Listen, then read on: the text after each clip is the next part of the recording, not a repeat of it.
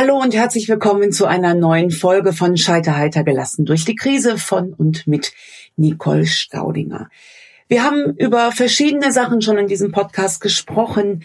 Im Prinzip geht es um Krisen jeglicher Art. Entstanden ist das Ganze in der Corona-Zeit ähm, und soll aber auch ähm, um, um Alltagsscheitern gehen, was einem im Leben ähm, äh, ebenso passieren kann. In meinem Fall ähm, äh, starteten wir, dass ich euch ein bisschen erzählt habe, wie ich damals mit dem Brustkrebs umgegangen bin, ähm, welche Mechanismen ich da für mich entdeckt habe, immer aus der der Laiensicht, nie aus der tiefen psychologischen Sicht. Ähm, ich habe darüber ein paar Bücher geschrieben und ähm, darf jetzt seit einigen Monaten tatsächlich ja schon äh, auch diesen Podcast einstellen ansprechen.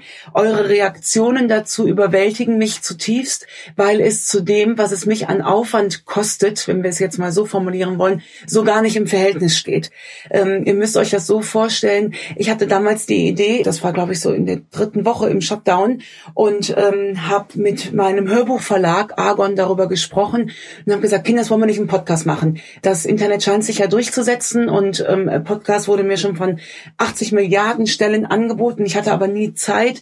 Und ähm, dann kam die Zeit und ich merkte damals über die Instagram Stories, wie viel Zuspruch ich da bekam und dachte, aber das ist irgendwie auch blöd mit den 15 Sekunden. Jetzt lass uns doch doch erstmal ein Format entwickeln. Und ähm, dann hat Argon gesagt, das ist eine gute Idee. Hast du denn ein Konzept? Dann habe ich gesagt, wie gut kennt ihr mich? Seit wann? Wann hatte ich denn im Leben jemals ein Konzept? Ähm, habe ich nicht, aber ich habe ein paar Ideen und ähm, so ist das Ganze hier entstanden. Man hat mir ein Mikrofon zugeschickt und ihr müsst euch das so vorstellen. Ich sitze hier auf meinem 300 Jahre alten Hof in der Eifel. Ähm, bin ja immer noch viel zu Hause, auch wenn im Dezember wieder die Tournee losgeht und ich als Trainerin auch viel unterwegs sein darf. Dennoch bin ich für meine Verhältnisse, ich hatte früher so 150 ähm, Auftritte im Jahr. Das habe ich dieses Jahr nicht und ich genieße das ganz jetzt echt auch ein bisschen, weil dieses Reisen, ähm, wenn das so wegfällt, da äh, sind viele, viele ähm, äh, Kapazitäten auch wieder frei geworden. Ich habe mein, mein neues Buch zu Ende geschrieben, das kommt im Februar raus diverse andere Sachen entwickelt, ähm, von denen ich euch auch äh, erzählt habe und erzählen werde. Und ähm, äh, jetzt sitze ich halt in, in dem kleinsten Zimmer in, in diesem Hof, nämlich im Büro, denn wir sind ja auf dem Land in der Eifel, da ist das Internet nicht überall so, wie man das äh, vielleicht kennt. Das hat sich auf dem Land noch nicht so durchgesprochen, dass das ähm, dass das Internet sich durchsetzt. Und sitze jetzt hier, gehe davor immer eine Runde laufen und überlege mir dann, und nee, falsch, ich überlege mir gar nichts, das kommt von allein. Dass ich denke, ah, jetzt musst du ganz schnell was einsprechen. Blöderweise fällt mir das dann immer mitten auf dem Berg ein und dann komme ich gar nicht so schnell zum Mikrofon. Bis ich am Mikrofon bin, habe ich die Hälfte schon wieder ver vergessen. Jetzt gewöhne ich mir dann schon mal an, dass ich mir wenigstens Notizen irgendwie ins Handy mache und dann weiß, was ich besprechen will. Aber ich sitze hier ohne Manuskript. Ich rede einfach mit euch. Ich glaube, wenn man da von außen drauf gucken würde, dann würde das ein bisschen krank wirken weil das ist ja ein Selbstgespräch, was ich hier führe. Ich hoffe einfach, dass das da draußen jetzt jemand hört. Und das weiß ich jetzt aus der Vergangenheit, dass er das tut. Argon zeigt mir zwischendurch die Aufrufzahlen. Das macht mich ein bisschen wuschig. Davon mache ich mich frei, weil wenn ich die Aufrufzahlen sehe, denke ich immer Himmel, Herrschaftszeiten, dann wird es doch jetzt mal Zeit für ein Konzept. Kann ich aber nicht. Ich kann ja nicht mit Konzept arbeiten, deswegen mache ich es nach wie vor ohne. Wir haben über die verschiedensten Dinge gesprochen, immer kurz und knackig. Und jetzt bin ich so ein bisschen dazu übergegangen, dass ich ähm, euch einfach erzähle, wie ich so für mich die Welt wahrnehme, was ich woraus mitnehme. Und das ist gar kein Hexenwerk. Ich gehe einfach mit offenen Augen durch die Weltgeschichte und gucke hin. Und das ist heute unsere Überschrift. Hingucken statt weggucken. Und die Geschichte, die ich euch dazu jetzt erzählen möchte, die ist traurig. Und ich würde mir wünschen, sie hätte einen freudigeren Anlass, aber was ich mir wünsche und was in der Realität passiert, das hängt äh, gar nicht miteinander zusammen. Vor, ähm, lass mich überlegen, ja, bis ihr das hört, äh, einem, einem sehr guten Jahr, ich möchte sagen, vor einem Vierteljahr, ähm, bekam ich ähm, von einer ähm, Schulmutter eine Einladung, eine Einladung, die man ähm, im Leben nicht bekommen möchte, nämlich eine Einladung zur Beerdigung ihrer Tochter. Ein, ein Mädchen von unserer Schule ist mit nur zehn Jahren an einem äh, höchst aggressiven Hirntumor verstorben, also eine sehr kurze, sehr, sehr schwere Krankheit. Und wir sind mit der Familie sehr eng befreundet. Die haben mehrere Kinder. Und der Bruder von Antonia, den Namen, den darf ich nennen, geht beim Konstantin in die Klasse. Und die Antonia war eine Klasse drüber und erkrankte sehr schwer an einem Hirntumor und verstarb dann, wie gesagt, relativ schnell. Wir waren auf der Beerdigung und ich glaube, wir brauchen über die, die Tatsache, was da passiert ist ähm, und, und die Trauer und den Schmerz, den die Familie da mitgemacht hat, brauchen wir an dieser Stelle ähm, äh, gar nicht äh, eingehen. Äh, ich möchte auf das eingehen, was äh, danach passierte. Denn Antonia hatte einen letzten Wunsch. Sie hat sich gewünscht, sie wohnte in Erftstadt mit ihrer Familie, war hoch engagiert mit ihren zehn Jahren, hat schon eine Spielplatzinitiative ins Leben gerufen mit ihrer Mutter, ähm, hat da einen Spielplatz gerettet, den habe ich ähm, jetzt vor ein paar Tagen in Augenschein nehmen dürfen. Ihr kippt um, wenn ihr das seht, und ist mit ihrer Mutter von Tür zu Tür gelaufen, hat Unterschriften und Geld gesammelt, hat also mit ihren zehn Jahren einen hoch gesellschaftlichen Ansatz ähm, äh, gehabt, Übrigens keine Seltenheit bei Kindern, wenn wir ihnen denn mal zuhören würden oder ihnen die Möglichkeit geben würden, ihren Kopf dafür ähm, äh, äh zu öffnen. Also ich habe ja nun selbst zwei Jungs, die sind äh, zwölf und acht. Und wenn ich mit denen quatsche, die hauen Sachen raus, Kinders, da, da, da steckt alles mit drin. Und wenn wir mal dieses Vermessene ablegen, dass wir als Erwachsene jemandem die Welt erklären äh, müssen, dann können wir da ganz schön viel raus äh, mitnehmen. Ja, wenn wir auch da mal hingucken und hinhören, was die Kinder bewegt. Der Max zum Beispiel ist mit seinen äh, zwölf Jahren äh, jetzt ähm, seit einem, lass mich überlegen, seit äh, einem halben Jahr äh, Vegetarier. Und ich bin da tatsächlich gar nicht so begeistert von, weil ich der festen ähm, äh, Überzeugung bin, dass eine ausgewogene Ernährung, dass da auch ab und an tatsächlich mal ein Stückchen Fleisch äh, dazugehört. Ich hoffe, äh, jetzt steinigen mich nicht alle da draußen, aber ich glaube, ein Kind im Wachstum äh, ab und an ein gutes, ein gutes Stück Fleisch, glaube ich, kann gar nicht äh, verkehrt sein. Aber ich ähm, rede mir den Mund fusselig. Der Max ist Vegetarier. Und ähm, ich lasse ihn natürlich, selbstverständlich lasse ich dieses Kind. Äh, wozu führt das? Dass die Mutti sowas von inspiriert wird, von von seinen Ideen, was wir zu essen machen könnten, denn die Kinder besuchen die Waldorfschule und ähm, essen da an, an drei äh, Tagen in der Woche zu Mittag. Äh, übrigens, bevor ich auf das Thema gleich wieder zurück äh, zu sprechen komme, übrigens wird an dieser Schule von zwei Frauen gekocht mit einem so ausgewogenen Ernährungsplan. Da gibt es dann zweimal die Woche Biofleisch und ansonsten ist da alles Bioqualität für zwei Euro am Tag. Ne? Also wenn man euch erzählen will, dass die Schulkantinen nicht gesund kochen können, das geht, Kinders. Äh, und äh, da gibt es eine ganz einfache Lösung. Man muss es halt einfach nur machen. So, jetzt äh, schweifen wir aber ab. Auf jeden Fall inspiriert mich der Max, da wahnsinnig äh, Gerichte auszuprobieren. Und ähm, wir haben schon lange keine Wurst mehr im Kühlschrank, also sowas wie Fleischwurst oder Salami oder sowas. Die hat schon lange keinen Platz mehr bei uns. Was ich damit sagen will, ist, lass uns den Kindern einfach mal zwischendurch zuhören. Ja. Und unsere Aufgabe als Erwachsene ist es vielleicht nur, einen Raum zu schaffen, wo sie sich Gedanken um die Welt machen können. Denn die haben noch, ähm, wenn es gut läuft, ein paar Jahre mehr hier auf der Erde, wenn es gut läuft.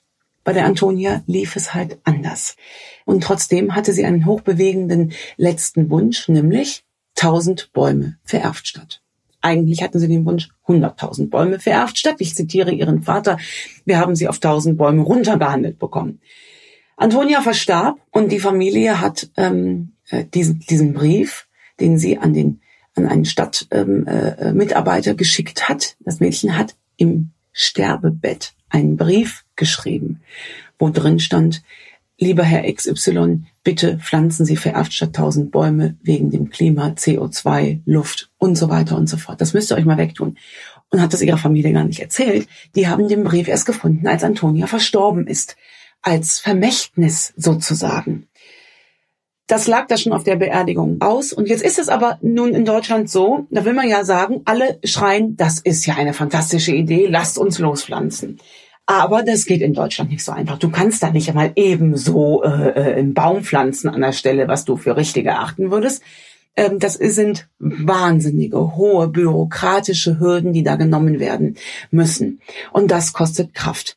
Diese Kraft brachte die Familie für eine gewisse Zeit oh Wunder, nicht auf und konnten sich damit wirklich nicht beschäftigen, weil ihr glaubt nicht, wie viele bürokratische Hürden es da zu übernehmen gibt.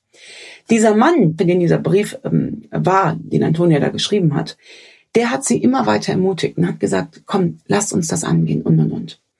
Und jetzt vor ein paar Tagen, bis ihr es hört, ist es schon wieder ein bisschen länger her, startete diese Initiative nochmal größer, denn die Familie hat sich da so reingehangen, dass die Umweltministerin ähm, Heinen ähm, die Schirmherrschaft übernommen hat.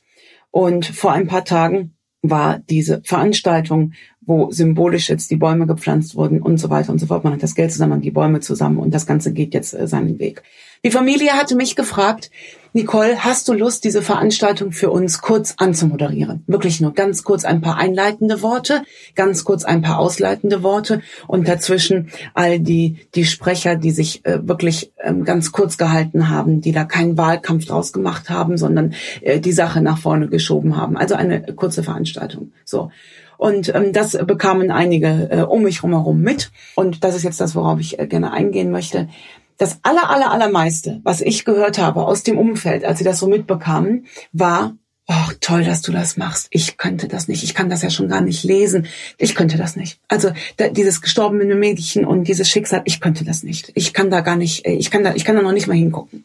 Und das kann ich so verstehen. Ey, Leute, ich habe auch zwei Kinder. Meint ihr, mir macht das Spaß? Also das muss ich jetzt mal ganz knallhart so sagen. Aber äh, um uns, die nur hingucken müssen, um uns geht's überhaupt nicht.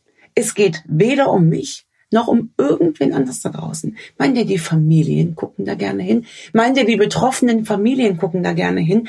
Und ich habe äh, viel Kontakt jetzt in der letzten Zeit zu der Familie gehabt. Und ich weiß, ich weiß, wie das ist, wenn man in eine Vorstadtgegend mit einer todbringenden Krankheit nach Hause kommt. Das hat ein bisschen was vom Mittelalter ich will da auch gar nicht drüber richten, weil ich das alles aus menschlicher Sicht nachvollziehen kann. Ich sage nur mal, im übertragenen Sinne werden einfach die Rollladen runtergemacht und es wird nicht hingeguckt.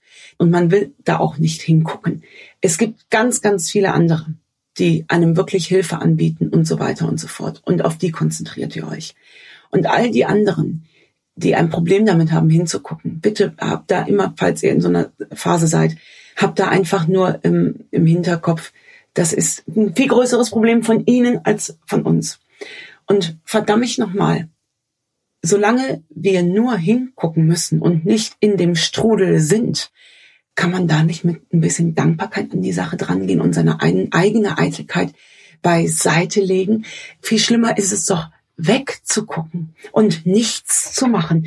Ich habe doch das Kind nicht verloren, die Familie hat doch das Kind verloren. Um die geht es, nur um die. Und es geht auch nicht darum, sich selbst zu profilieren, dass die anderen sagen, oh toll, guck mal, was du machst und wie stark. Das kann man alles beiseite schieben. Es geht nur um eine Familie, die das Schlimmste erlebt hat, was Menschen erleben können. Und wieder die Überschrift, das hatten wir letzte Woche schon, jeder macht das, was er kann. Und ich kann gut vor Menschen reden, also mache ich das. Fertig. Und wenn wir es dann schaffen, nur hinzugucken, was glaubt ihr denn, was man da alles sieht? Ich erzähle euch nur von, von einer Sache, die ich gesehen habe und nochmal, wenn wir in jede Situation immer so reingehen, dass wir nicht in der naiven, eitlen Vorstellung sind, dass wir irgendwas dazu beitragen können, sondern vielmehr, dass wir etwas daraus lernen können, dann kann da ein, ein Feuerwerk an, an Werkzeugen entstehen, die wir für unseren Rucksack brauchen, um mit dem Leben besser fertig zu werden. Antonia hat ein, hat noch, wie gesagt, ich erwähnte das eben, zwei ganz wundervolle Geschwister, jeweils kleiner, einen kleineren Bruder und eine kleinere Schwester. Und diese kleinere Schwester, die äh, wirklich noch sehr, sehr klein ist, die, die Maus, die hat da mitgeholfen an dieser Veranstaltung, von der ich eben erzählt habe und hat sich hinter den Tisch gesetzt. Da mussten die Corona-Regeln eingehalten werden, Gästelisten und so weiter. Und neben ihr saß eine Freundin, die war gekommen mit ihrer Mutter. Wir haben uns ganz kurz vorher kennengelernt. Ich wusste die aber überhaupt nicht einzuordnen. Ich hatte die noch gar nicht äh, gesehen. Es war also nur Mutter und Kind. Und die, die, die Mutter von der Antonia war offensichtlich mit ihr sehr gut befreundet und äh, mehr wusste ich nicht. So wurden wir, das finde ich immer spannend, wenn so ad hoc so Schicksalsgemeinschaften entstehen, so wurden wir da kurzfristig zusammen zusammengewürfelt und jeder tat das, was er kann, um diese, diese Veranstaltung ähm, schön werden zu lassen. Inklusive eben das Geschwisterkind von Antonia plus ihrer Freundin. Äh, beide so sieben. Ich glaube, die sind sieben oder acht. Nee, sieben. Wenn nicht sogar erst sechs. Und die beiden Mädels hatten das da alles im Griff. Und dann habe ich mit denen gequatscht und dann sage ich auch Mäuse, sag mal, woher kennt ihr zwei euch denn? Geht ihr in eine Klasse? Das andere Mädel sagte, nee, ich komme ja aus einer ganz, ganz anderen Stadt. Ach, sage ich, woher, woher kennt ihr euch denn? Und die guckt mich an und sagt, aus der Trauergruppe. Ach, sage ich, aus der Trauergruppe. Ich sage, Schatz, hast du denn auch ein Geschwisterkind verloren? Und sie sagt, ja, meine kleine Schwester, die ist an Blutkrebs ähm, äh, gestorben. Und in der Trauergruppe haben Antonia und ich uns kennengelernt. So, dann muss er schon mal schlucken. Geht aber ja nicht um mich. Es geht um diese wahnsinnig starken Kinder. Und da habe ich mich zu denen gesetzt und habe gesagt, ach Mensch, dann sitzen wir ja irgendwie alle in einem Boot. Ich sage, ich habe auch eine Schwester verloren, aber ich war da noch gar nicht, noch gar nicht auf der Welt. Ich war im, im Bauch meiner Mama und wie krass. Und dann sagte dann das eine Mädchen, sagte, ja, das war auch alles irgendwie eine schwierige Zeit, weil meine Mama hatte in der Zeit auch eine schwere Erkrankung, die hatte Brustkrebs. Ach, sage ich das. Und dann kam die Mutter dazu und dann, und dann standen wir da, diese zwei Mädchen, die Mama und ich und meine gesunden Jungs standen auch dabei. Und da war auf einmal eine Basis da, die man vielleicht nur unter Betroffenen, unter, unter Menschen, die mal so richtig in dieses nicht so schöne Fass äh, reingeguckt haben im Leben. Und dann standen wir da und wieder einmal gilt, du guckst den Leuten immer nur vor die Stirn, nie hinter die Stirn. Deswegen beurteilt niemanden nach dem, wie er irgendwie den ersten Anschein macht. Du weißt nie, was für einen Rucksack dieser Mensch mitzutragen hat. Und vor mir stand die Mutter frisch aus einer Krebsbehandlung raus und ihre kleine Tochter am Blutkrebs verloren und half mit, diesen Tag in Gedenken an Antonia mit schön zu machen. Ja. Und dafür muss man gar nichts machen, außer hinzugucken. Und wenn ihr ein schweres Schicksal, und ich muss das leider wirklich so sagen, ähm, weil ich das so, so krass finde, wenn ich das höre, und es ist gar nicht böse, ich weiß, es ist gar nicht böse gemeint von denen, die sagen, ich könnte das nicht. Natürlich könnt ihr das, weil ihr verdammt ich nochmal dazu in der Verpflichtung seid, wenn ihr ein gesundes Leben führt, selbst gesund seid und gesunde Kinder habt, dann ist es die Basis von allem und dann ist es unser aller Verpflichtung, denen wenigstens nur durch hingucken, nicht gaffen natürlich, sondern hingucken, zu helfen und zu schauen, oh, da ist die und die Hilfe erfordert, was für ein Glück, das kann ich, jeder macht, was er kann. Und dann können wir in unserem Wirkungskreis wieder anderen helfen. Und wir reden ja jetzt nicht von einem Scheiterheiter. Die Familie hat ihr Kind verloren. Wir reden von einer existenziellen Bedrohung, ähm, die Familie, die Mutter hätte ja auch das Recht, sich einen Strick zu nehmen, ja. Äh, aber die hat ja noch zwei Kinder. Und lasst uns doch einfach da gucken, was zu tun ist. Und da, ich habe auch eine tolle Trauerbegleiterin kennengelernt und und und, die sich ihrem Leben da verschrieben hat. Stellt euch mal vor, die würden weggucken. Was wäre denn dann mit den Familien? Also, lasst uns hingucken aber hingucken mit Händen, ne? Nicht hingucken von wegen und sich daran ergötzen, das ist, also das klingt jetzt echt hart, aber ihr wisst, was ich meine. Sich daran dann aufrichten, dass es einem selbst besser geht, sondern uneigennützig, ohne Eitelkeit hingucken und, und, und schauen, was kann ich tun, um da zu helfen und dann auch nicht überall rumlaufen und sagen, jetzt schaut her, was ich tolles getan habe, sondern es einfach tun, weil ihr euch im Umkehrschluss vielleicht auch freuen würdet, wenn irgendjemand dann was für euch tun würde. Das klang jetzt alles so hart, ne? Soll es gar nicht, um Gottes Willen. Ich bin da echt eher versöhnlich ähm, äh, unterwegs. Aber ja, diese Folge hieß jetzt einfach mal hinschauen, hingucken, mitmachen und anderen wieder helfen, sich nach einem schweren Schicksalsschlag aufzurichten. In diesem Sinne, ihr Lieben, ich hoffe, wir hören uns wieder. Bleibt gesund, eure Nicole. Scheiter heiter. Gelassen durch die Krise mit Nicole Staudinger.